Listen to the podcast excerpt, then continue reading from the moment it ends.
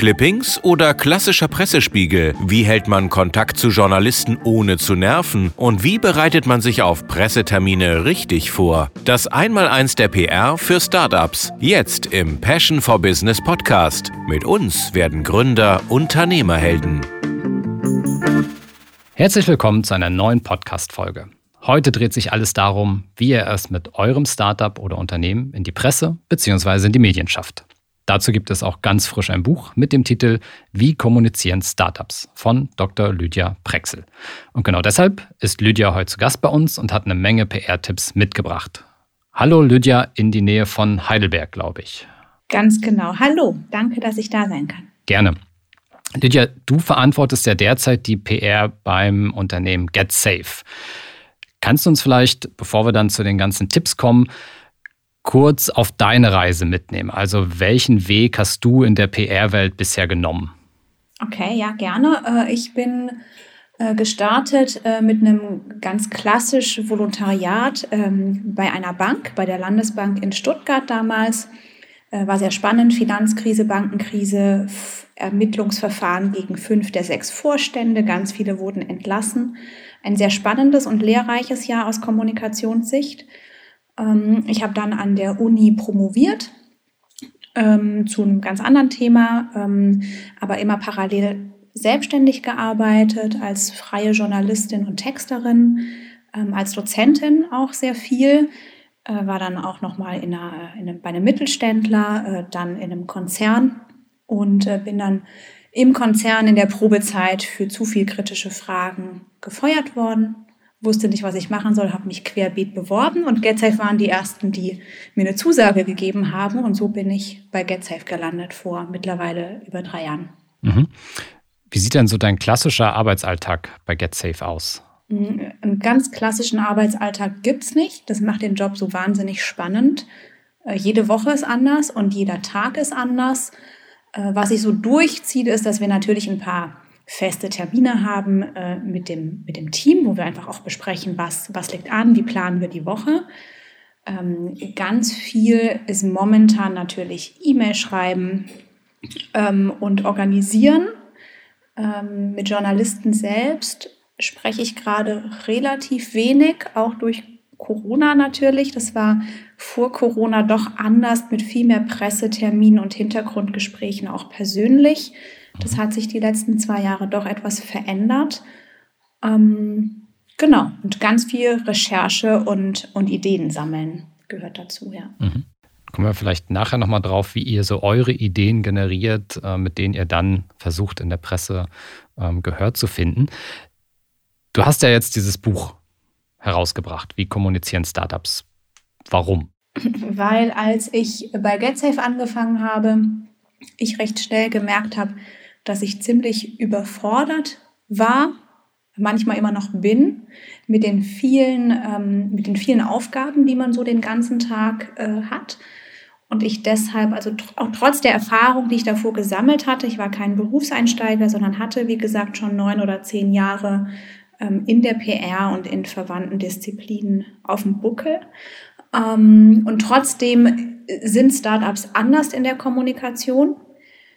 Und äh, ich habe dann relativ schnell mich mit anderen Kommunikatorinnen und Kommunikatoren aus anderen Startups unterhalten. Wir haben uns vernetzt, wir haben uns ganz viel ausgetauscht, ähm, gerade auch dann in Corona-Zeiten, wo man dann ja auch oft irgendwie sehr, sehr lange alleine vom Bildschirm saß.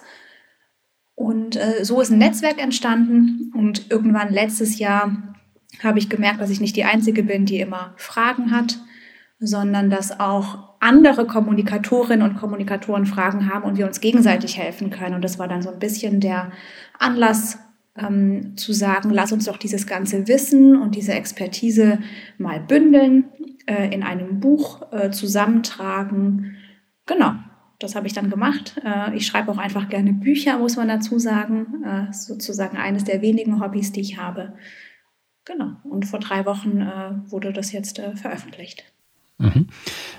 Bevor wir gleich darüber sprechen, was anders bei der PR von Startups ist als bei großen Unternehmen, ähm, vielleicht nochmal ganz kurz, was das Besondere auch an dem Buch ist, auch aus, aus meiner Sicht. Ne? Du hast ja jetzt nicht einfach runtergeschrieben, so funktioniert hier PR in, in Kapitel unterteilt, sondern es kommen ja unglaublich viele erfahrene PR-Vertreter sowohl aus, ähm, aus Startup-Seite oder von Startup-Seite oder auch schon Großunternehmensseite ähm, oder eben auch Agenturseite zu Wort, die dann im Prinzip ihre Insights teilen. Warum hast du dich dafür entschieden? Weil die anderen so viel mehr Ahnung haben als ich und weil genau das ja das Schöne ist, dass wo jeder ähm, ein Spezialgebiet vielleicht auch hat, wofür sein Herz brennt äh, und dann auch dazu geschrieben hat, zumindest meistens. Ähm, und ich das, wie gesagt, vor allem gemacht habe, ähm, um selbst zu lernen und ich von den anderen Mitautorinnen und Mitautoren super viel lernen konnte. Äh, und es war mir wichtig, äh, auch einfach ganz viele Facetten zu beleuchten, um auch zu zeigen, mhm. wie vielseitig PR eben ist. Und dass es nicht damit getan ist, eine Pressemeldung zu schreiben, sondern dass dazu auch mittlerweile ganz viele andere Themen gehören. Ähm, genau, das war so ein bisschen die Intention. Ja, vielleicht kurz als äh, Preview für die Zuhörerinnen und Zuhörer, die jetzt ähm, überlegen, sich das Buch ähm, zu kaufen. Also man, du hast dort Gesprächspartner von ähm, N26, Celonis äh, bis hin zu Delivery Hero, also Unternehmen, die die Start-up-Phase ja schon, schon längst hinter sich gelassen haben und im, im Verlaufe der Jahre die PR-Aufgaben wahrscheinlich viel, viel stärker professionalisiert haben und ganze Abteilungen ja mittlerweile dort betreiben. Also ich glaube, das ist dann eben sehr, sehr spannend äh, zu sehen, wo die, wo die Reise hingehen kann, je größer man im Unternehmen auch wird. Äh, was ist anders bei der PR-Arbeit für Startups? Das äh, ist mir vorhin noch hängen geblieben. Ja, ich glaube, es ist genau das, was du beschreibst. Am Anfang ähm, musst du eigentlich alles selbst machen, wofür Unternehmen ganze Abteilungen haben. Ähm, und zwar auf genau dem gleichen hohen Niveau, mit genau dem gleichen Anspruch, aber ohne Budget.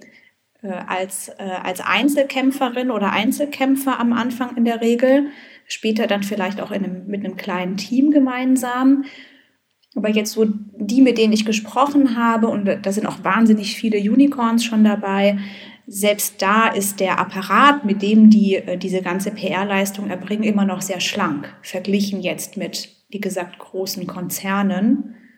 Äh, und das ist natürlich eine Besonderheit, die, äh, die man so in, in Konzernen oder auch im Mittelstand einfach nicht findet plus aber auch gleichzeitig die Notwendigkeit oder das Verständnis dafür, wie wichtig PR ist. Das ist, glaube ich, auch was, was Startups sehr stark verinnerlicht haben ähm, und weswegen sie da auch bereit sind, viel zu investieren. Ja. Die Herausforderung ist ja für die Unternehmen alle gleich. Ne? Irgendwie möchte ich, greifen wir jetzt einfach mal einen großen, populären Titel raus, ich möchte in die FAZ. So. Ähm, dann ist das für, für Großkonzerne, die ja auch eine ganz andere wirtschaftliche Bedeutung haben, oftmals einfach schon, okay, die müssen da irgendwie rein, ne, weil die Zeitung möchte dem Informationsbedürfnis äh, nachfolgen. Und auf der anderen Seite gibt es kleine Unternehmen, die eben jetzt A noch nicht bekannt sind, die jetzt keine wirtschaftlich großen äh, Implikationen haben oder wo man sagen kann, okay, da, da steckt schon was hinter, sondern die haben aber im Zweifel eine interessante Geschichte. So. Und ähm, dann viel Spaß, den Redakteur entsprechend zu überzeugen. Und da ähm, genau so ein, so ein Standing aufzubauen. Ich glaube, das ist schon ein großer, großer Unterschied. Ähm, aber das Ziel ist das gleiche. Ne? Ich möchte dort präsent sein. Genau, absolut. Wobei natürlich ähm, bei großen Unternehmen es manchmal natürlich auch Ziel ist, gar nicht in den Medien zu sein. Also auch das kann ja eine Strategie sein, ähm, möglichst äh, nicht aufzutauchen und wenn dann eben sehr positiv.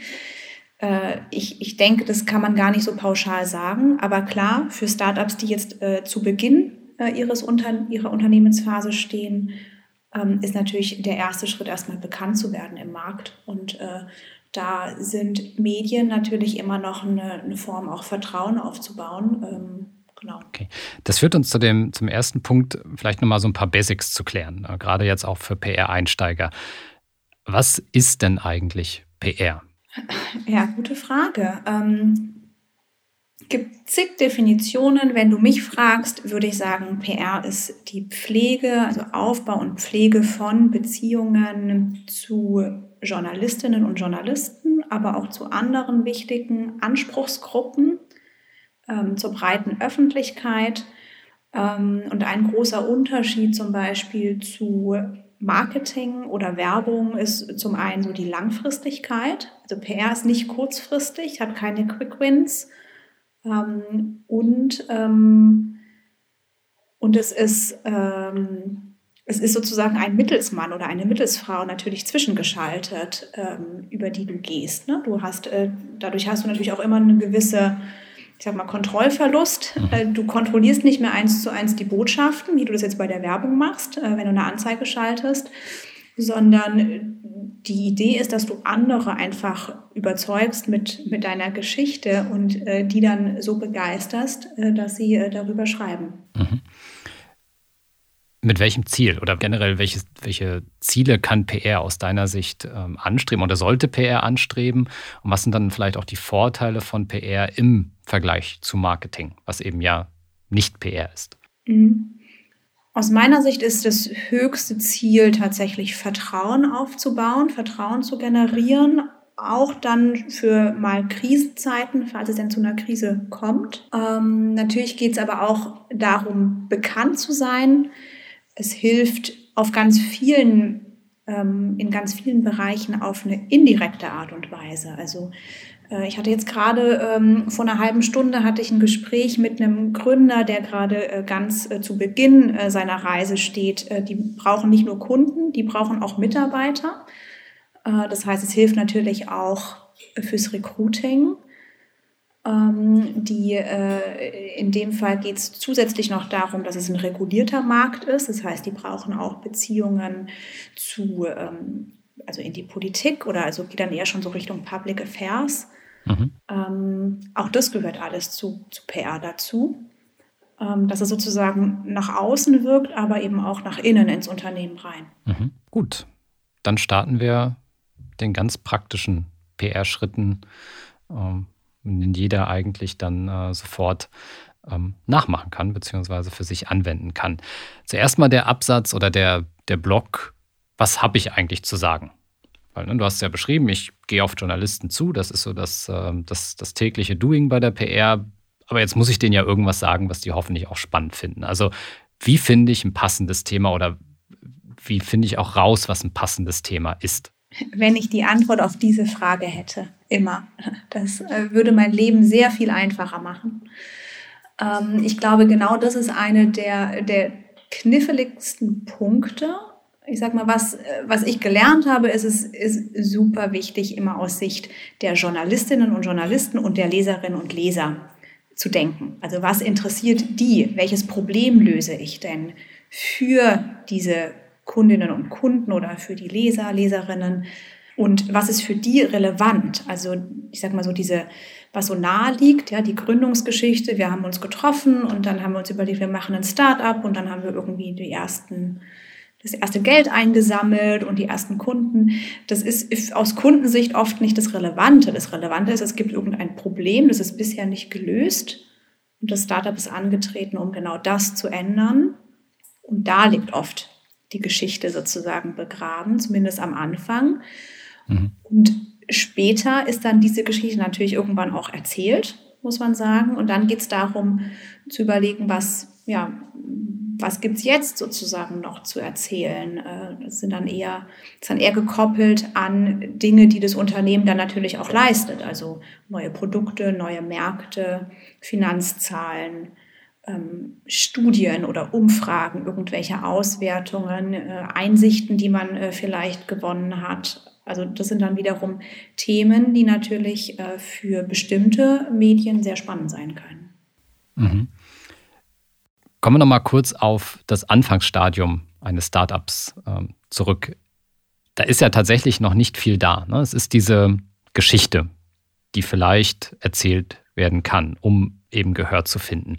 Jetzt findet wahrscheinlich jeder Gründer seine Geschichte super interessant und auch jeder CEO sagt, äh, hier ist doch eine super Geschichte, verkauf die mal an die Journalisten. Ähm, also welchen Tipp würdest du da mitgeben, um auch vielleicht da ein bisschen Erwartungsmanagement? Ne? Also wie gesagt, man selbst findet die eigene Geschichte immer super, ähm, aber ob man sie platzieren kann, ist dann einfach nochmal was anderes und, und manchmal vielleicht auch gar nicht der beste Weg, oder?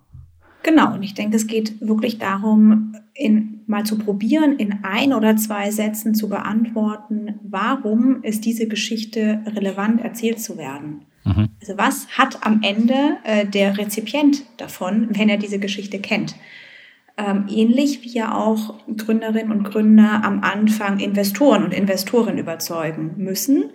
Ähm, ich glaube, die Geschichte ist gar nicht unbedingt immer eine andere, sondern äh, mit Sicherheit kann man da äh, auch ganz gut ähm, Anknüpfungspunkte finden, die auch für Medien funktionieren.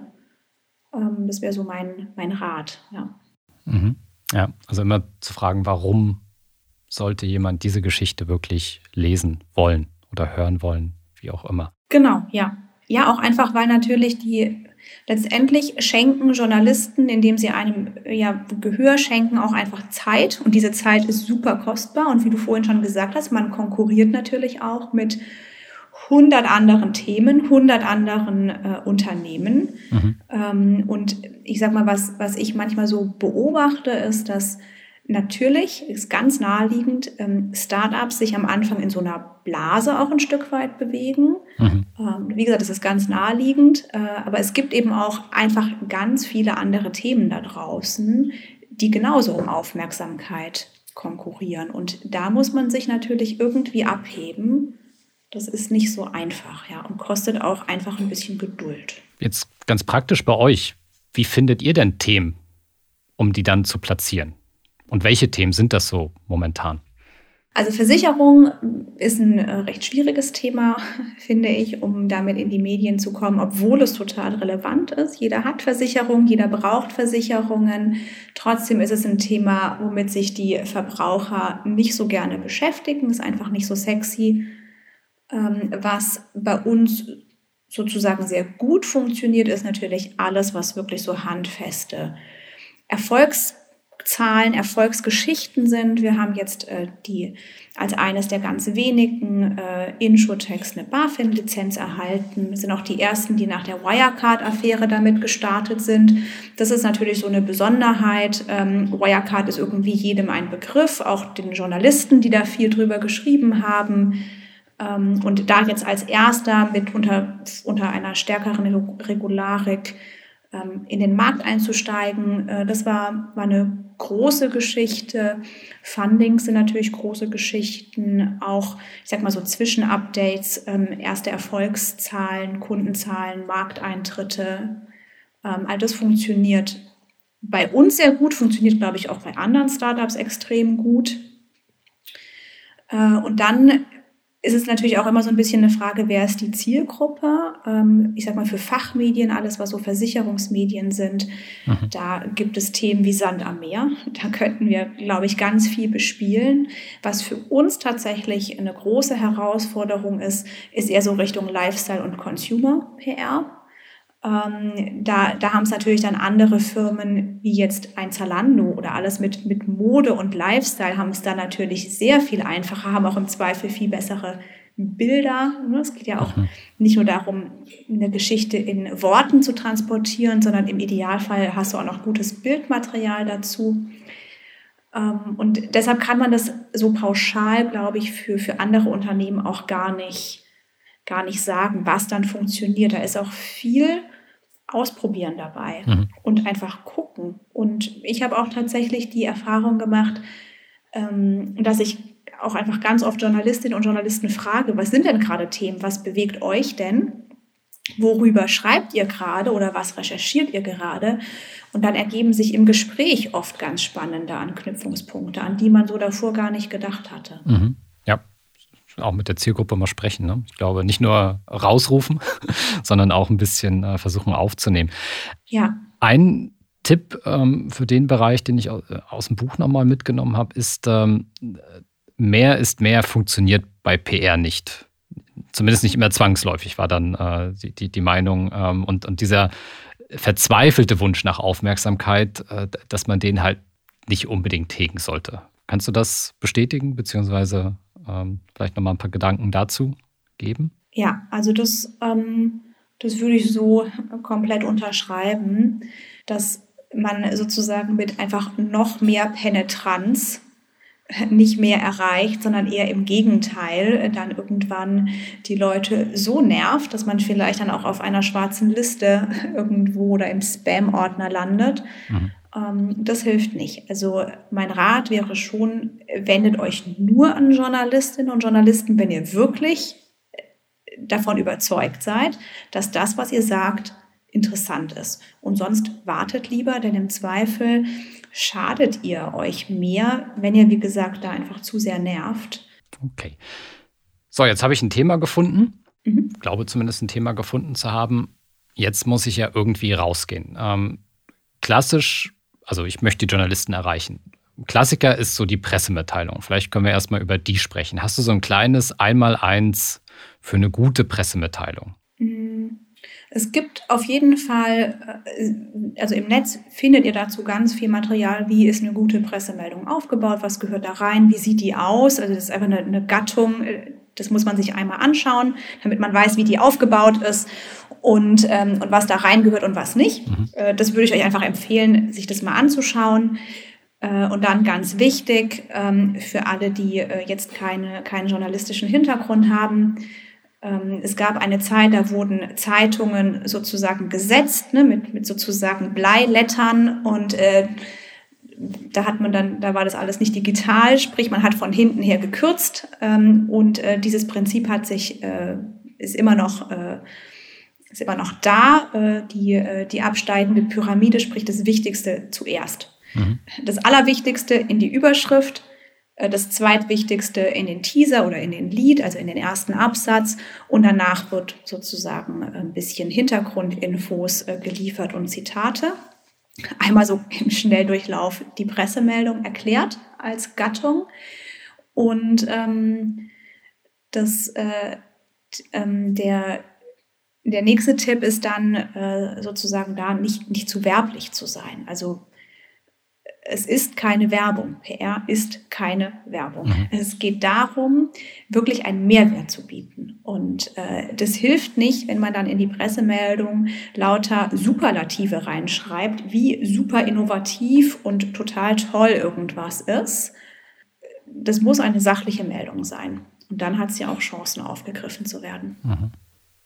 Wäre meine Frage noch zum Titel der Meldung äh, gewesen, äh, weil das ja, und das oftmals auch zu Recht, ähm, aber gerade im Startup-Umfeld äh, wird halt viel mit Superlativen ähm, hantiert und man möchte ja auch auffallen in der Flut der Pressemitteilung. Insofern kann ich die Versuchung schon wahrscheinlich äh, verstehen, da gerade in der Headline besonders catchy oder vielleicht neben noch mal eins draufzusetzen, aber ist ein schmaler Grad. Genau, oder? ja. Also letztendlich, ich gebe dir da völlig recht. Einerseits willst du aus der Masse hervorstechen, und deshalb vielleicht auch ein bisschen provozieren oder ja, ein bisschen aggressiver auftreten. Mhm. Und andererseits ist es aber einfach so, das wird nicht gedruckt. Mhm. Also wenn es zu, zu blumig ist, zu, zu selbstbeweihräuchernd, dann, ähm, dann stehst du dir damit selbst im Weg. Mhm. Deshalb Dinge, die natürlich, die du belegen kannst durch Zahlen oder so. Also wenn du jetzt wirklich total innovativ bist und das auch belegen kannst, dann, dann pack das in diese Meldung, in die Geschichte mit rein. Also dann, dann arbeite einfach mit, ja, mit Beispielen, mit Statistiken, mit Daten, alles, was sozusagen diese Behauptung unterstützt. Äh, und dann ist das auch in Ordnung. Ähm, ich habe da immer so im, im Kopf, äh, ich habe da vorher auch ähm, als Dozentin gearbeitet an der Uni. Ich habe da immer ganz viele wissenschaftliche Arbeiten gelesen und da war immer so ein Kriterium für eine, für eine gute wissenschaftliche Arbeit, alles war belegt. Mhm. Man hat für eine Behauptung einen Beleg gebraucht oder ein Zitat, also ein wissenschaftliches Zitat. Und das ist was, das hilft auch in der PR, wenn man Behauptungen stützt. Mhm. Jetzt habe ich meine Geschichte schon mal formuliert. Jetzt ist ja die Frage, über welchen Weg verteile ich sie? Wie suche ich aus, an welche Journalisten ich rangehe? Nutze ich irgendwelche ähm, Verteiler, die ich online bespielen kann? Äh, wie baue ich mir vielleicht einen eigenen Verteilerkreis auf? Welche Tipps hast du da?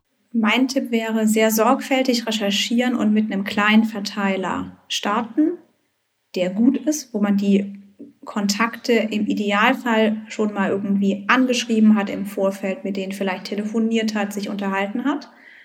Äh, ich fand das ganz spannend, als ich bei GetSafe neu war, hatte ich mal mit dem damaligen Pressechef von N26 gesprochen, die damals schon extrem groß waren. Ich weiß nicht, wie es jetzt heute aussieht, aber die hatten damals noch eine Excel-Liste. Mhm. Ich war total perplex, weil ich gedacht habe, oh mein Gott, das ist so ein Riesenunternehmen, die haben garantiert einen riesigen Verteiler und ganz viel Tools und Software, haben sie mittlerweile bestimmt auch. Aber der Pressesprecher meinte damals zu mir, braucht er alles nicht. Er hat 30 gute Kontakte.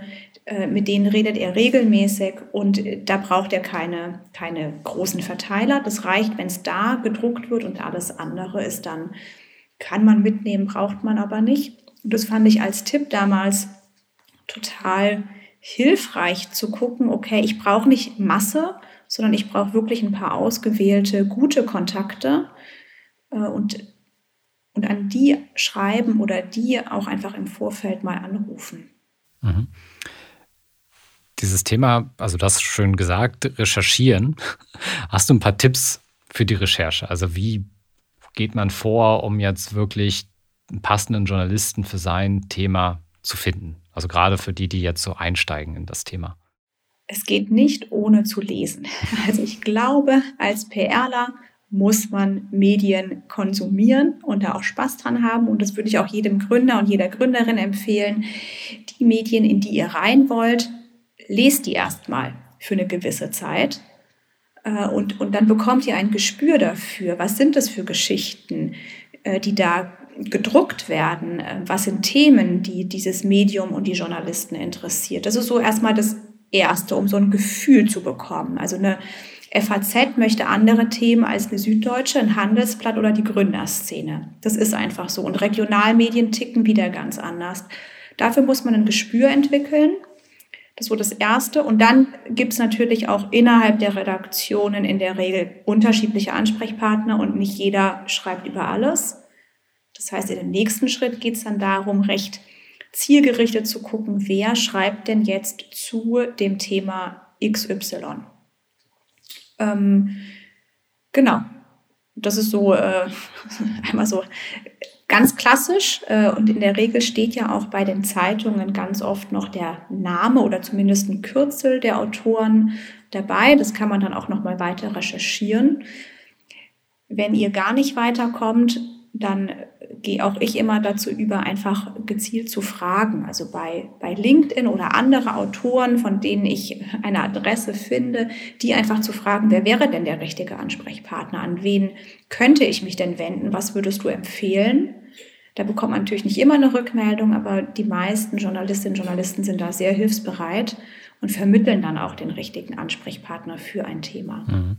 Eine Erfahrung, die ich gemacht habe, ähm, wenn ich für unser Unternehmen ähm, PR machen wollte, beziehungsweise auf die Suche gegangen bin nach möglichen Journalisten, war gerade auf den Seiten der Zeitung, also du hast ja gesagt, da gibt es in der Regel Kürzel, manchmal auch ganze Namen, aber in der Regel ist es eben nicht so, du hast eine Redaktionsseite und da sind äh, schön die Namen, eine E-Mail-Adresse und eine Telefonnummer. Ähm, ich glaube, ganz früher war das mal so, aber dann hörte das irgendwann auf, sodass die Redaktion quasi kaum noch direkt erreichbar war, beziehungsweise einzelne Mitarbeiter äh, nicht. Hat LinkedIn das ein bisschen geändert aus deiner Sicht, dass man da relativ schnell einen Kontakt aufbauen kann, äh, der eben über die klassische äh, Zeitungsseite ähm, nicht möglich ist, weil dort eben einfach die Kontaktdaten gar nicht äh, so transparent dargestellt sind? Teils, teils. Also tatsächlich schreibe ich über LinkedIn immer mal wieder Journalisten an, mhm. ähm, eher dann mit so einem sehr, mit einer allgemeinen Frage im Sinne von, an wen kann ich mich wenden? Mhm. Haben, habt ihr eine Idee? Da ist die Resonanz semi, würde okay. ich sagen. Also manche melden sich, ähm, andere nicht. Und dann ist natürlich auch immer so ein bisschen eine Frage mit dem Datenschutz. Theoretisch dürfen die ja eigentlich gar nicht dann eine E-Mail-Adresse von Kolleginnen und Kollegen Rausgeben. weitergeben, ohne deren Einverständnis. Das heißt, viele geben dann trotzdem eine eine generische E-Mail-Adresse an oder nennen zumindest einen Namen und dann kann man natürlich an der Stelle wieder weitermachen. Aber da ist das Thema Datenschutz ein Problem sozusagen für die Recherche. Ähm, was hilft, ist tatsächlich unter diesen ganz allgemeinen Redaktionsadressen anzurufen. Also da sitzen sehr kompetente Personen, die auch die Redaktionen kennen und dann auch wissen, wer zu welchem Thema schreibt. Zumindest bei den, also bei vielen Medienhäusern ist es so, die dann wissen, aha, okay, das fällt unter das Ressort Wirtschaft und der Wirtschaftsleiter ist XY. Äh, das funktioniert ganz praktisch. Manchmal kann man auch eine E-Mail-Adresse raten. Mhm. Also es ist kein Hexenwerk, wie die aufgebaut sind. Ja. Wenn man weiß, wie die FAZ ähm, E-Mails abkürzt sozusagen, dann kann man äh, das auf andere Namen übertragen. Und das Gleiche gilt für DPA und das Handelsblatt. Also auch das kann man probieren. Setzt du noch auf diese Online-Dienste, ähm, Pressebox oder so, wo man im Prinzip einfach Pressemitteilungen einstellt und die werden dann einfach an Newsrooms und so weiter geschickt. Ähm, lohnt sich das noch oder sagst du, pff, darauf kann man auch verzichten, auf dieses Streuen? Also ich würde sagen, darauf kann man verzichten. Mhm. Ich habe es aber auch erst ein oder zweimal wirklich getestet mit, einer, mit einem für uns unbefriedigenden Ergebnis. Mhm. Deshalb habe ich das nicht weiter verfolgt. Okay. Aber es mag sein, dass andere äh, damit positive Erfahrungen gemacht haben. Aber ich persönlich würde es nicht machen. Mhm. Der Enthusiasmus von Gründern kennt ja keine Grenzen.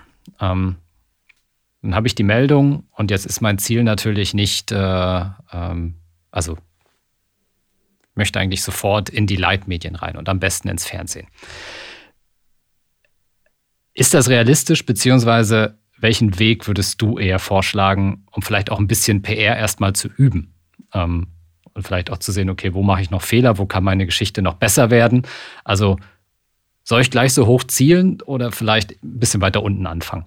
Das ist eine gute Frage. Also ich glaube tatsächlich, erstaunlicherweise ist es manchmal in den größeren Medien sogar einfacher reinzukommen als in die kleinen Medien. Und zwar mit dem einfachen Grund, dass da noch mehr Personen schreiben mhm.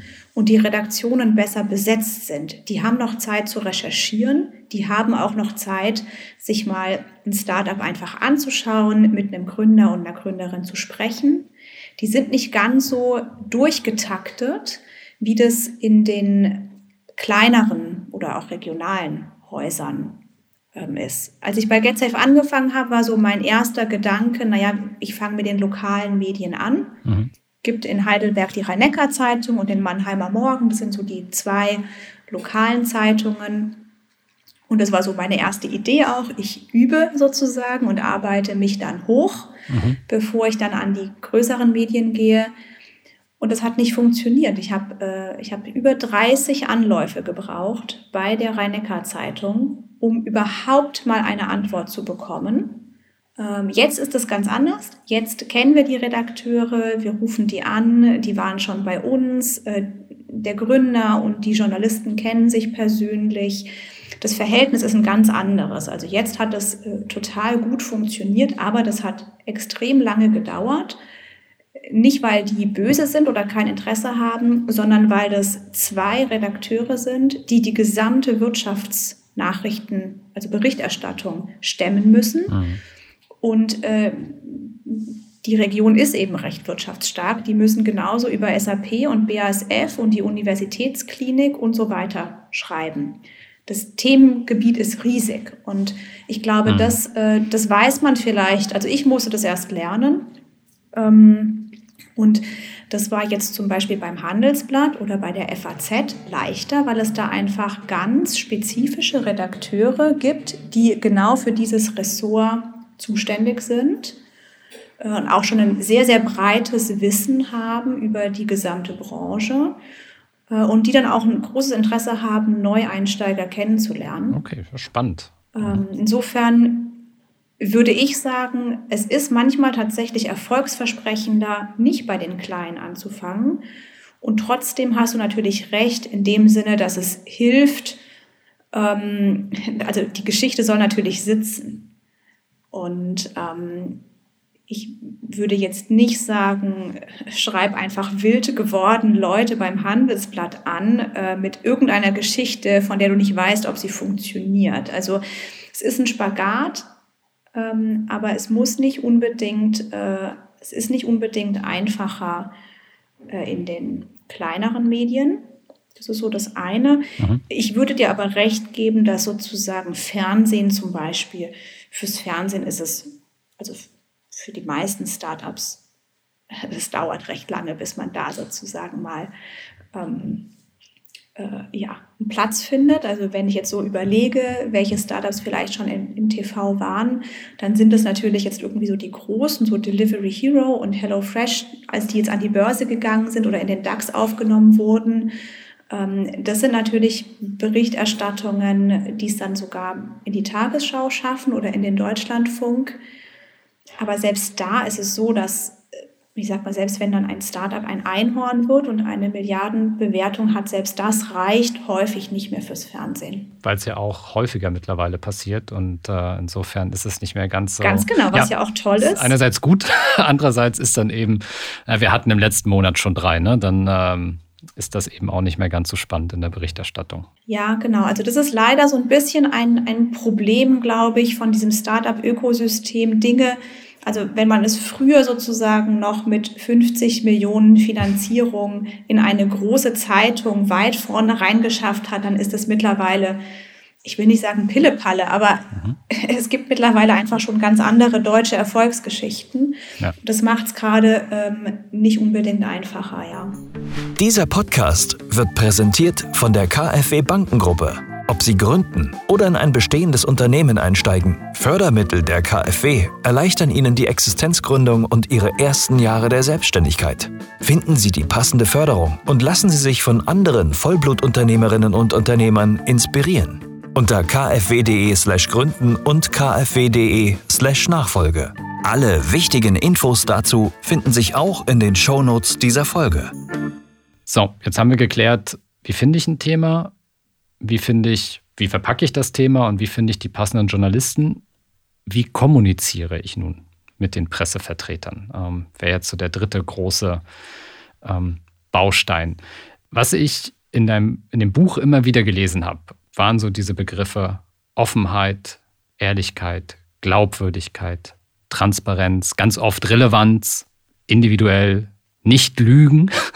ähm, das waren so, also egal mit welchem Interviewpartner, ähm, aber irgendwie waren diese Begriffe immer äh, da. So. Von daher, vielleicht können wir da mal ein bisschen durchgehen. Ähm, was sind aus, aus deiner Sicht so die, die wirklichen wichtigsten Punkte dabei? Wie spreche ich mit denen? Wie kommuniziere ich mit denen? Worauf sollte ich unbedingt achten, um diese Beziehung auch zu pflegen oder zu hegen und zu pflegen? Also ich glaube, du hast schon alles angesprochen. Ich persönlich halte es wirklich mit Ehrlichkeit. Also ich, äh, ich sage das, was ich weiß und ich sage auch, wenn ich Dinge nicht weiß oder wenn ich Dinge nicht kommentieren kann oder will oder darf. Mhm. Ähm, in der Hoffnung, und das hat sich bislang auch immer so bestätigt, dass das Gegenüber das versteht. Äh, und, äh, und gut, manchmal kommt dann vielleicht noch mal eine Nachfrage und es wird noch mal gebohrt. Äh, da muss man einfach standhaft bleiben. Aber also man muss ja nicht zu allem immer etwas sagen. Wir haben auch ein paar Grundsätze sozusagen intern, zu was wir uns einfach auch nicht äußern wollen. Mhm. Aber wir lügen nicht. Also das ist so ein, und ich glaube, das ist wirklich was, da hoffe ich, spreche ich jetzt für alle PRlerinnen und PRler da draußen, es bewährt sich einfach nicht. Es geht nach hinten los. Mhm.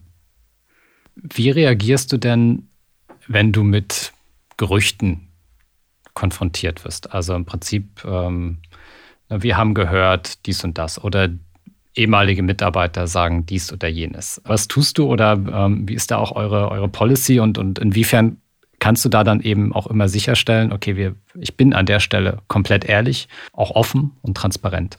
Also Gott sei Dank ist das bei GetSafe erst ein oder zweimal vorgekommen überhaupt. Mhm. Also ähm, insofern habe ich da Gott sei Dank bisher wenig Erfahrung. Ähm, dass man mit Gerüchten konfrontiert wird, schon, aber dann gar nicht unbedingt zum eigenen Unternehmen, sondern eher so, ah, wir haben gehört, dem und dem Unternehmen geht es schlecht. Können Sie dazu was sagen? Oder wir haben gehört, bei Konkurrent XY läuft das schief. Mhm. Das, das kommentieren wir einfach nicht. Also selbst wenn wir es wissen, sagen wir dazu nichts. Mhm. Und das verstehen die Journalisten auch. Und wenn man selbst mit Gerüchten konfrontiert wird, gibt es aus meiner Sicht zwei Möglichkeiten. Das eine ist, an den Gerüchten ist was dran. Hatten wir jetzt noch nicht, aber dann äh, müsste man sozusagen einen Krisenstab einberufen oder sich zumindest mal mit dem Gründer, der Gründerin, äh, dem Management zusammensetzen. Wie reagieren wir darauf jetzt? Mhm. Oder ist es nichts dran? Und dann kann man es in der Regel ja auch sehr gut und transparent widerlegen. Ob dann der Journalist, die Journalistin das dann schreibt oder oder bei der eigenen Geschichte bleibt, weil, weil er oder sie sich auf andere Quellen stützt. Das hat man dann natürlich nicht in der Hand. Mhm. Also da gibt es natürlich auch immer mal Dinge, dass jemand dem Unternehmen, ja, ich will nicht sagen, was Böses will, aber vielleicht Mitarbeiter, die wo man sich irgendwie nicht im, im Guten getrennt hat oder so. Äh, sowas kann natürlich sein, die dann vielleicht Dinge erzählen. Mhm. Den Fall hatten wir nicht. Das heißt aber so ein grundlegender Tipp, ähm, weil das ist ja vielleicht am Anfang, ne, es ist ähm, so eine Einbahnstraße, dass das Startup ähm, erzählt die tollen Nachrichten, äh, platziert sich auch und muss dann natürlich auch liefern. Ähm, und dann kommen aber kritische Rückfragen, gerade wenn es vielleicht mal nicht so läuft. Ne? So, dann ähm, ist wahrscheinlich gut zu wissen oder im, im Hinterkopf zu behalten, dass es ja eben bei PR nicht darum geht, dass die Journalisten einfach nur all die schönen Nachrichten aufgreifen und, und veröffentlichen, sondern eine andere Rolle innehaben, ne? sondern ähm, da durchaus auch das Recht haben, kritisch nachzufragen äh, und es eben nicht um Hofberichterstattung geht ähm, bei den äh, so und ganz genau. Wenn ich es mir in der Beziehung mit dem Journalisten nicht verderben möchte, dann sollte ich gute Antworten haben oder? Genau. Und man kann ja auch durchaus sagen, dass sich Dinge geändert haben. Also wir haben zum Beispiel vor, ich weiß nicht mehr genau, vor zwei Jahren, vor drei Jahren angekündigt, dass wir bis zu einem bestimmten Tag in, ich glaube, sechs unterschiedlichen Auslandsmärkten mhm. sein wollten und eine bestimmte Anzahl an Kunden haben wollten. Das war damals der Plan. Also das war nicht gelogen, sondern der Plan sah vor, dass wir genau das auch schaffen bis zu einem bestimmten Zeitpunkt. Und wir haben das sehr aktiv kommuniziert. Hat sich herausgestellt, wie das in Startups natürlich häufiger ist, dass die Pläne sehr ambitioniert waren und wir die nicht erfüllt haben. Ähm, und dazu muss man dann auch stehen. Also man setzt sich ein, ein Ziel, man verfolgt dieses Ziel mit, äh, mit ganz viel Leidenschaft, aber Irgendwann funktioniert es vielleicht doch nicht oder die Rahmenbedingungen ändern sich. Bei uns kam Corona, das hat die Auslandsexpansion zum Beispiel erschwert. Mhm. Äh, ging auch nicht nur uns so, ging vielen Startups so. Äh, Businesspläne ändern sich vielleicht. Also auch da, ich glaube, das ist vielleicht so ein Punkt, das ist ja nicht unbedingt, dass man, da lügt man ja nicht, sondern man kommuniziert Dinge, die sich dann, ne, wo sich später die Rahmenbedingungen ändern. Und dann geht es natürlich darum, das zu erklären. Was hat sich verändert? Ähm, warum ist man jetzt, hat man die Strategie geändert oder sich von Plänen verabschiedet? Ähm, wir kommunizieren mittlerweile, glaube ich, vorsichtiger und ich sag mal, sind nicht mehr ganz so, ähm, mhm. ja, haben was so Pläne und Vorhersagen angeht. Ne? Wo stehen wir, bis wann sind wir an der Börse und so weiter. Diese ganzen Fragen, die Journalisten stellen. Ähm, wir antworten da jetzt einfach vorsichtiger drauf und sagen, wir wissen es nicht, unser Plan ist oder wir können uns vorstellen, dass wir das bis dann und dann schaffen. Aber einfach auch, weil natürlich Journalisten dich dann auch darauf festnageln und dann lautet die Überschrift, GetSafe in zwei Jahren an der Börse, obwohl wir das nie gesagt haben. Äh, und, und deshalb ist es, glaube ich, auch ein Lernprozess, wie man dann auch in, in also wie man Interviews führt. Apropos Interviews, ähm, welche Tipps hast du zur Vorbereitung? Also es ruft Zeitung an, vereinbart, okay, morgen machen wir hier ein, ein, Interview oder eben vielleicht in Anführungsstrichen noch, noch besser, aber vielleicht auch noch schlimmer. Das Fernsehen kündet sich an. Ähm, welche Tipps hast du für die Vorbereitung? Einfach reingehen und mal gucken, was passiert oder doch ein bisschen äh, mehr Zeit investieren, um da gut vorbereitet reinzugehen?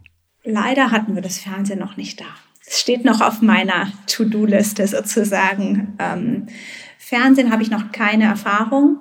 Ähm, und bei Interviews würde ich sagen, kommt es drauf an. Unser Gründer ist mittlerweile so routiniert und professionell, dass der das kann. Mhm. Also da muss ich mir keine Sorgen machen. Der weiß genau, wie und wozu er sich wie äußert. Ähm, insofern. Wie, wie ist er dahin gekommen? Also was würdest du sagen, braucht man, um diesen ähm, Status dann auch zu erreichen? Vieles ist natürlich einfach Learning by Doing. Dann gibt es natürlich auch äh, Fragen, gerade so mögliche kritische Fragen, auf die wir uns vorbereiten, wo wir uns überlegen, aha, okay, wenn das und das thematisiert wird, mhm. wie erklären wir das? Ne, das, was wir gerade besprochen haben. Also wenn, äh, wenn wir angekündigt haben, dass wir dieses Ziel erreichen, wir erreichen es nicht, mhm. wie erklären wir, warum wir es nicht erreicht haben? Äh, und äh, also das sind so Dinge oder eben auch, wie das hatte ich ja vorhin auch gesagt, ne? was sind konkrete Beispiele, die Journalistinnen und Journalisten gut nachvollziehen können, um Behauptungen zu untermauern, also für Innovationen oder so. Woran macht man es wirklich fest? Wie kann man das den Journalisten zeigen? Mhm. Gerade wenn man jetzt, so wie bei uns, ein Produkt hat, äh, was einfach eine App ist. Das kann man, natürlich kann man die Leute durch die App führen, äh, aber es ist jetzt äh, kein weiß ich nicht, ich beneide immer äh, so Flugtaxis oder so. Ne? Und ich denke, meine Güte, da kann man dann den Leuten dieses Flugtaxi zeigen und es sieht toll aus und äh, es sind tolle Bilder.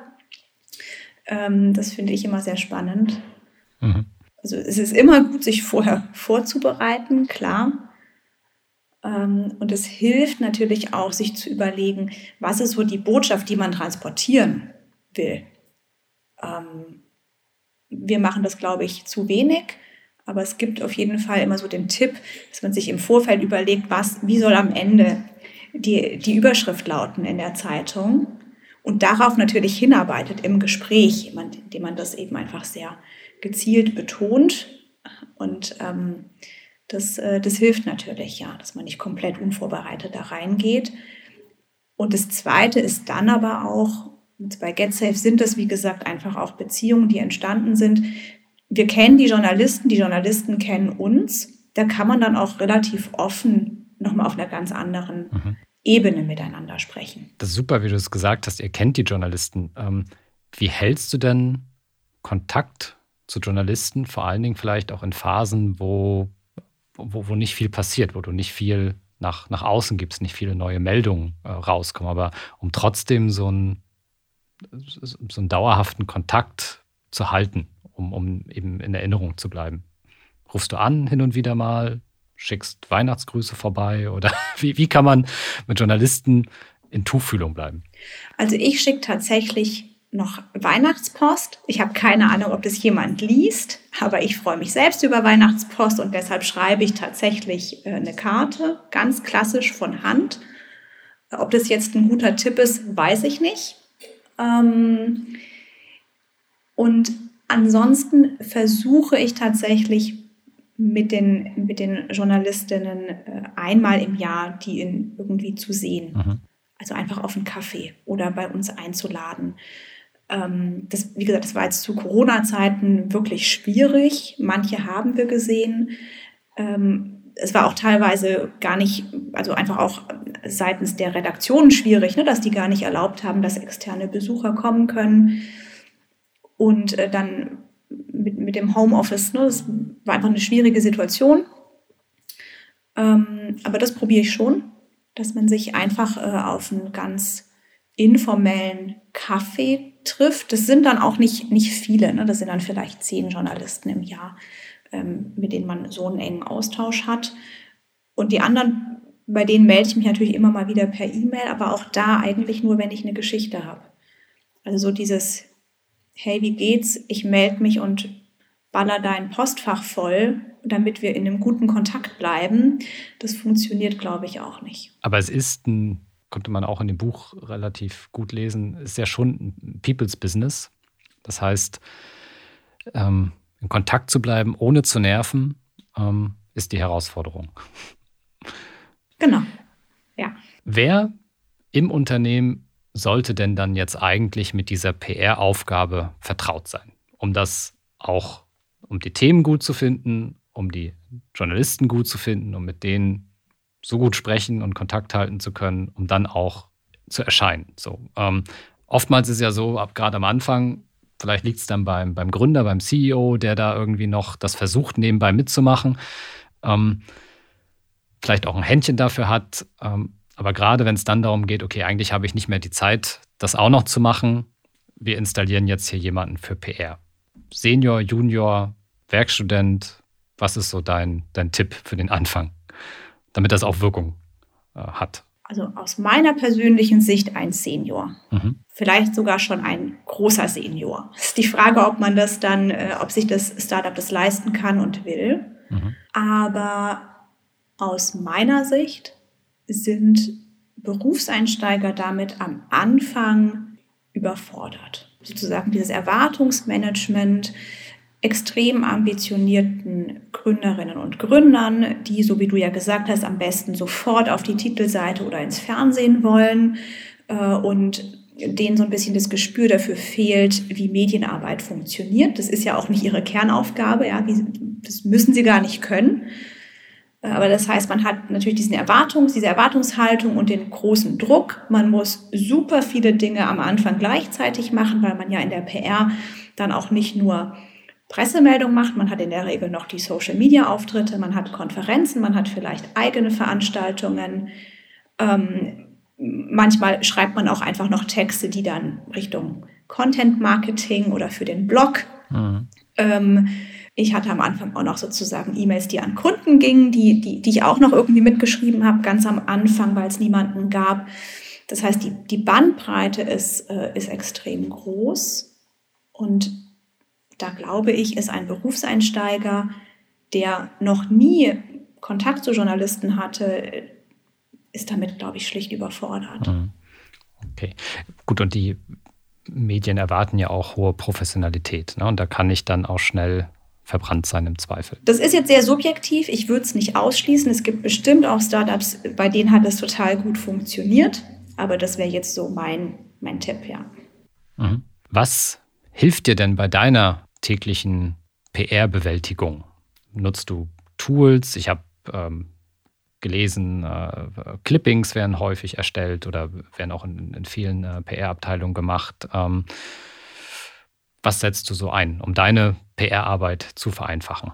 Ich habe tatsächlich, wir haben wenig Tools. Also wir haben eine, eine Datenbank äh, für die Journalisten, die wir nutzen. In, in Excel, so wie äh, Nee, in Excel tatsächlich nicht mehr. Wir haben jetzt mittlerweile eine, eine Datenbank, die wir aber selbst befüllen, mhm. also wo wir jetzt nicht Daten irgendwie zukaufen oder so, sondern wir recherchieren selbst, wir legen diese Journalisten manuell an und wir taggen die nach Schlagworten sozusagen, um zu wissen, womit die sich beschäftigen. Äh, also da steckt relativ viel manuelle Arbeit dahinter, das auch immer aktuell zu halten. Mhm. Mm, das nutzen wir aber und, ähm, und ansonsten nutzen wir bislang keine kostenpflichtigen Tools tatsächlich. Also ich hatte mir vieles angeschaut, gerade was so das Thema Monitoring angeht. Da gibt es ganz viel auf dem Markt. Für uns war das, war bislang hat sozusagen das Preis-Leistungs-Verhältnis einfach nicht gestimmt. Das muss jeder, denke ich, selbst entscheiden. Genau, stimmt nicht ganz. Wir haben einen Clipping-Dienst, den wir nutzen für den deutschsprachigen Raum. Ähm, genau, das haben wir noch. Also. Vielleicht ganz kurz für unsere äh, Zuhörerinnen und Zuhörer. Clippings, da geht es dann worum? Also Clippings sind einfach die, äh, die Berichterstattung. Also wo alles, was zu dem Unternehmen ähm, gedruckt wurde. Okay, sodass ihr dann auch, ähm, also A, auf dem Laufenden seid, aber wahrscheinlich auch für so eine Erfolgsmessung im Prinzip äh, sehen könnt, okay, es gab so und so viele Erwähnungen in der Headline, im Content, positiv, Ganz negativ genau. von der Tonalität. Genau, mhm. genau. Also äh, früher hat man Pressespiegel. Also einfach so der ganz klassische Pressespiegel. Ja, früher äh, saß dann dann ein Praktikant oder eine Praktikantin und hat dann wirklich die Schnipsel aus der Zeitung ausgeschnitten mhm. und das wurde dann äh, in die Vorstandsmappe gelegt und dann hat der CEO oder die CEO das gelesen. Ähm, heutzutage gibt es dafür einfach ganz viele Anbieter, die das natürlich machen. Äh, oder wir machen auch ganz viel wirklich mit Google Alerts. Das kostet gar nichts. Man bekommt es einfach in die Mailbox. Äh, und, und alles, was jetzt so zumindest äh, so digitale Berichterstattung ist, ist darüber oft drin. Da ist nicht alles drin, da sind keine Fachmedien drin, da ist kein TV drin, kein Radio, ähm, kein Social Media. Aber so für diese klassische Printberichterstattung oder Online-Berichterstattung funktioniert das ganz gut, ja. Und kostet nichts. Mhm. Dreh- und Angelpunkt ist bei euch dann aber eben tatsächlich diese Datenbank, wo ihr gut die Kontakte dokumentiert, weil im Endeffekt, ähm, wir haben es ja vorhin, ne, individuell Relevanz äh, immer herzustellen und dann ist das vermutlich auch so ein Asset, äh, das äh, kaum wegzudenken ist aus eurer täglichen Arbeit. Ja, was sozusagen auch, wir sind mittlerweile äh, drei Kolleginnen mhm. ähm, und äh, dann ist es natürlich auch einfach hilfreich, wenn ich weiß, aha, okay, meine Kollegin hatte jetzt da Kontakt ähm, oder wenn, wenn jemand im Urlaub ist und eine Anfrage reinkommt, dann kann man sozusagen schauen, was wurde vorher schon kommuniziert. Dafür ist das extrem hilfreich. Mhm. Das war eigentlich auch der Grund, warum wir es gemacht haben. Ähm, in dem Moment, wenn nicht mehr eine Person ähm, die ganze Pressearbeit macht, sondern wenn man in einem Team arbeitet, muss man ja auch einfach gucken, dass, dass man nicht sozusagen von zwei oder drei Seiten einen Journalisten anschreibt, am Ende auch noch mit unterschiedlichen Geschichten. Ähm, hm. Das war der Grund, ja. Das digitale PR-Gedächtnis des Unternehmens. Ähm. Genau, ja. Kommen wir zum Abschluss noch vielleicht zum, zu ein paar kleinen Tipps. Im Vorgespräch ähm, hattest du als, habe ich dich ja gefragt, äh, was sind so deine wichtigsten Tipps? Und du hattest äh, gesagt, machen und ausprobieren. Ähm, kannst du das nochmal kurz äh, illustrieren? Ähm, wie jetzt da eben jemand, wie dieses Machen und Ausprobieren ähm, aussehen kann? Also ich wünschte, ich könnte dir jetzt eine tolle Geschichte erzählen im Sinne von, wir haben das und das probiert, es hat nicht funktioniert, dann haben wir die Überschrift geändert und schon waren wir überall in den Medien. So eine Geschichte habe ich leider nicht. Mhm. Mit Machen und Ausprobieren meine ich aber schon zu gucken, unterschiedliche unterschiedliche Dinge zu probieren. Also ähm, man kann Journalisten zu einem Gespräch einladen, man kann vorbeifahren auf einen Kaffee, man kann, man kann ihnen ein konkretes Themenangebot schicken. Man kann auch einfach mal bei LinkedIn oder über Twitter gucken, was, was schreiben die so und da erstmal kommentieren und, ähm, und sozusagen auf eine sehr äh, sanfte Art erstmal in Kontakt treten, wo es noch gar nicht ums eigene Unternehmen geht. Ähm, man kann auch einfach andere Startups fragen, die vielleicht schon Kontakt mit einem Journalisten haben, dass die eine Intro machen. Also es gibt unzählige Wege, die, die zum Ziel führen können. Und es gibt, glaube ich, nicht den einen Weg, der immer zum Erfolg führt. Und das meine ich damit. Mhm. Ähm, ausprobieren und manche Sachen kosten, glaube ich, auch wirklich Zeit und manche funktionieren auch gar nicht. Das gehört, glaube ich, zur PR auch dazu, ja. Kann einfach passieren dann, ne? Hast du ein paar Tipps für den PR-Bereich auf der eigenen Webseite. Was soll da raus? Braucht man das überhaupt? Ähm, gucken da Journalisten drauf? Und wenn ja, was soll draufstehen, damit das irgendwie hilfreich ist? Also aus meiner Sicht gehört da ein Ansprechpartner drauf mit einer E-Mail und Telefonnummer äh, im Idealfall. Ähm, es gehört eine kurze Info zum Unternehmen, ist nie verkehrt, also so eine About Us-Seite, wo man wirklich einmal kurz sieht, ähm, wer sind die Gründer, was sind so vielleicht die paar Key Facts irgendwie, wie viele Kunden, äh, in welchen Märkten aktiv, also wirklich so ganz, ganz grob, sage ich mal, so dieses Vision, Mission, Unternehmensprofil. Ähm, es bietet sich an, auch, auch Logos und Produktfotos oder Teamfotos, Fotos von Gründern irgendwie zu hinterlegen, weil das dann doch einfach oft nachgefragt wird von Journalisten, dass es eben auch Bilder dazu gibt. Mhm. Das gehört aus meiner Sicht drauf. In der Regel gehören auch einfach Pressemeldungen mit drauf, die man verlinkt. Ich weiß von einigen Startups, dass sie auch Berichte, also sozusagen diese Clippings, ja, also wo sie selbst, wo andere über sie geschrieben haben, die auch das verlinken. Mhm. Wir haben es nicht, aber das kann ja jeder selbst entscheiden. Das sind, glaube ich, so die wichtigsten Dinge. Es gibt auch Unternehmen, die haben tatsächlich noch so eine richtige, ich sag mal, Pressemappe, also wie so eine Art Broschüre, Unternehmensbroschüre, wo das alles nochmal in schriftlicher Form etwas ausführlicher dargelegt ist. Pflegeaufwand. Ne? Ja. Wir haben uns entschieden, das nicht mehr zu machen ähm, weil es auch einfach schnell veraltet und es super viel Aufwand ist, das immer aktuell zu halten. Ich hatte aber witzigerweise gerade vor drei Wochen den Fall einer Journalistin, die sich beschwert hat, dass wir sowas nicht haben. Also habe ich das dann sozusagen äh, zusammengestellt und ihr das äh, geschickt äh, in einer Präsentation. Die war dann ganz glücklich. Also auch das gibt's noch. Also manche Journalisten möchten das einfach haben. Das war jetzt aber der erste Fall in drei Jahren. Mhm.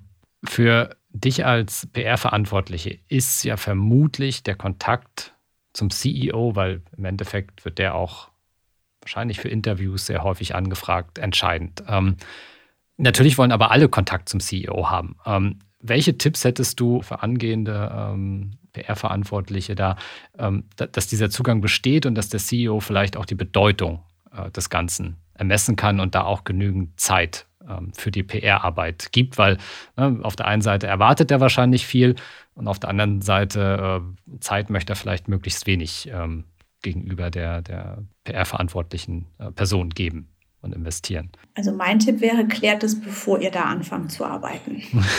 okay. Weil das ist schon zentral. Also ähm, das kann immer wieder Phasen geben, in denen der CEO weniger Zeit für PR hat, mhm. weil gerade einfach andere Themen wichtiger sind. Und das ist natürlich auch okay. Dann gibt's viel, aber dann ist sozusagen der, die Schlussfolgerung natürlich oft auch, dann gibt es in dieser Zeit weniger Berichterstattung. Mhm. Denn, so wie du sagst, am Anfang oder auch in den ersten Jahren wollen die Journalisten mit dem Gründer oder dem CEO sprechen. Mhm und nicht mit jemandem sozusagen aus dem erweiterten Management. Das heißt, es ist auch sehr schwer, einen zweiten Sprecher zu haben. Es bietet sich an, da auch einfach andere ähm, Sprecher aufzubauen, die sich dann auch einfach als Experten für bestimmte Themen, zu bestimmten Themen äußern und sich da auch Gedanken zu machen. Spätestens, wenn man in einem anderen Land ist, ist es hilfreich, wenn man sozusagen einen Verantwortlichen für dieses Land hat, einen Country Manager oder so, der dann Interviews führt. Ähm, es gibt ja auch dann innerhalb des Unternehmens Experten für bestimmte Bereiche, für Marketing, Produkt, mhm. Tech, äh, die natürlich auch äh, zu, zu ihren Themen für Fachmedien als Ansprechpartner dienen können. Also das funktioniert schon. Aber ich sage mal so, für die großen, relevanten Medien ist es nach wie vor der CEO. Und wenn der dem Thema keine Bedeutung beimisst und keine Zeit hat, dann wird es ein verdammt schwerer Job als Presseverantwortlicher. Wahrscheinlich würden dir dann auch viele Informationen einfach fehlen. Ne? Also wenn du nicht eng am Management dran bist und damit eingebunden wirst in, in viele Themen, äh, wenn dann jemand anruft und sagt, ich habe gehört dies und das, dann weißt du wahrscheinlich einfach nicht Bescheid als PR-Verantwortliche. Ja, ich denke, wie gesagt, es kommt auch eben sehr stark darauf an, welche Ziele man verfolgt mit der PR. Äh, es gibt natürlich auch ähm, auch Startups, da ist die PR im Marketing angedockt. Und da geht es dann gar nicht so sehr darum, den, den Gründer irgendwie zu positionieren, den CEO zu positionieren. Da geht es nicht so sehr um Wirtschaftsberichterstattung, sondern wirklich eher so in diesen Bereich Consumer PR. Mhm. Und dafür wiederum braucht man den CEO oder die CEO nicht. Okay. Da, ja. Das ist ein anderer Ansatz. Ne? Da, da kann man auch ohne, äh, ohne engen Draht zum Gründer arbeiten und hat dann einfach andere Ziele, die man verfolgt. Mhm. Aber das muss vorher, finde ich, klar sein. Also bevor man anfängt, muss schon klar sein, was ist die Rolle, die man als Presseverantwortlicher hat. Und deshalb komme ich nochmal zu dem Punkt, glaube ich, braucht man jemanden, der da auch Erfahrung hat. Mhm. Ähm, und der dann eben auch weiß, ja, okay, aber mit dem und dem, wenn das das Ziel ist, dann funktioniert es nur, wenn der CEO sich zwei, drei Stunden die Woche dafür Zeit nehmen kann und sonst wird das nichts. Mhm. Es ist dann sozusagen Aufgabe des Presseverantwortlichen, das zu spiegeln und, und sehr klar zu formulieren. Vorletzte Frage. Wir haben viel über Journalisten und ja, häufig jetzt klassische Medien äh, gesprochen.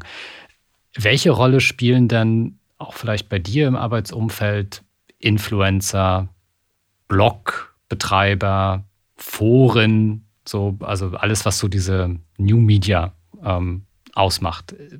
Und, und hast du da Tipps?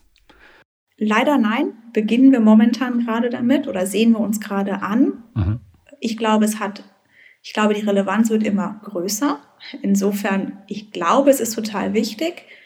Mein bisheriger Eindruck ist aber gerade, dass das über, also ohne Bezahlung in irgendeiner Form nicht funktioniert. Ja. So mein erster, meine erste Wahrnehmung.